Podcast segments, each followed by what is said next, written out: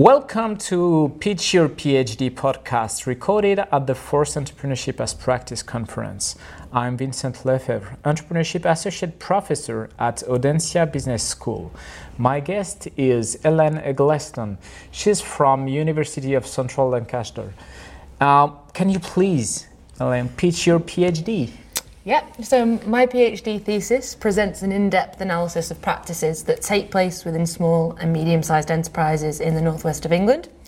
The aim of the study is to acknowledge the importance of the application of a social practice theory to strategic doings uh, by investigating the relationship between practice and strategizing to build a better understanding of the doing of strategy.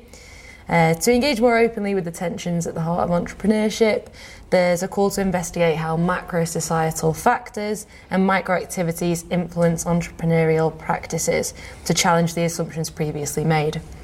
This will be achieved via a set of empirical observations and semi structured interviews within 10 SMEs. The study is longitudinal in design. Uh, and therefore, a, ra- a second round of data will be collected. Insofar, the first round of data collection has occurred, and data has been subsequently coded and scrutinised under a practice analysis lens. General theories of practice are preoccupied with the abstract and pay scarce attention to empirical application and the subsequent subsequent consequences. And as such, I've encountered numerous methodological challenges.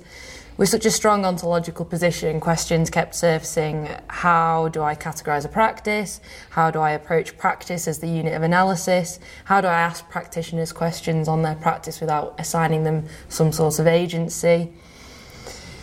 In order to tackle this, I utilised empirical applications of Schatzki's practice theory within consumption studies, and from here I developed four key practice theoretical concepts uh, for the analysis in two stages zooming in and zooming out. So, firstly, I zoom in on the performance of practice, which accounts for what people actually do.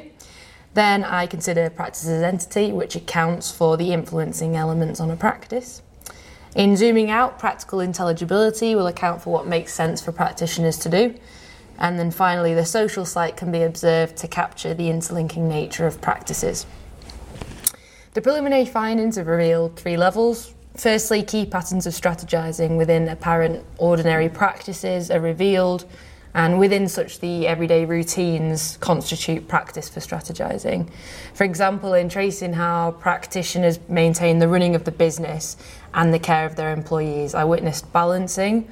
Here we can realise the tensions that can rise out of practice performances where control clashes with interpersonal relations, which inadvertently influences the future performance of such. If we experience negative tension from a practice, our affectivity towards it can lend us to be more or less inclined to engage with a certain aspect of a practice, and that can either hinder or facilitate our strategizing. Secondly, it's demonstrated how people are recruited to or seduced by practices. Uh, one such way is via internalised shared dispositions, specifically towards rule breaking. Practitioners presented a huge aversion to rule following, spe- um, specifically uh, demonstrating beliefs that rules impose restrictions on their practice and that they make processes much more time consuming, which was considered wasteful. This ultimately lended to the disposition that makes individuals cut corners. Uh, time is more important than rules.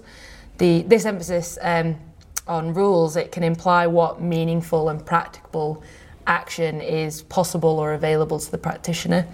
And finally, it provides evidence for the use of this approach to trace strategizing in businesses. The interweaving nature of strategizing doings on the periphery of entrepreneuring practices is traced through the reliance of one practice on the other. This should help highlight that social practices are interconnected and it is this connectivity of the social that makes it possible to resolve the micro macro dichotomies. So, in proposing and operationalising such a epistemology and specific unit of analysis, uh, it could shed light on what it's like to apply practice theory practically. Okay, what was your biggest challenge during this work? So, biggest challenge was the nature of structure and agency and all the, the, huge philosophical knot that is such a strong ontology of practice theory and how to apply it practically. The exact thing that I want to achieve was the hardest part. Um, in order to acknowledge practitioners' practical intelligibility, I couldn't see a way around of assigning them some agency in their reflexivity and taking such an approach I couldn't I, I couldn't assign agency um, at that point I was almost backed into a corner to change the, the, the, approach and reframe the research because other theories that were helpful had such inherently different ideas on structure and agency compared to the Schatzki approach I was taking. So to reconcile this, I attempt to build a bridge between a social constructionist stance, which is that of the practice theorists, and with reflexivity. I accept that through a practical engagement with the social structures that shape lives, subjects develop embodied dispositions that operate as assumptions about what is meaningful and possible. And so then embodied dispositions and reflexive practices are continuous, which allowed me to use my strong ontology of Schatzki, but also still be able to interview practitioners to ask them, you know, what, why they did what they did and what their sense making was without undermining the whole theory. Mm-hmm. What was your main surprise?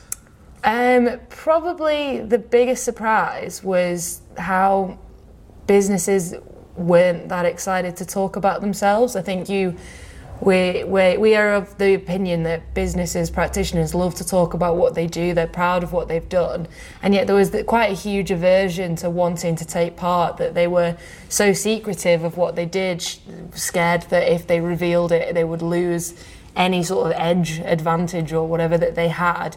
And so they came across as quite shy, um, which, yeah, really, really surprised me that they weren't more forward in sharing their experiences. Okay, thanks a lot, Elaine, for this speech. All the podcasts are downloadable on podcast-entrepreneuria.audencia.com.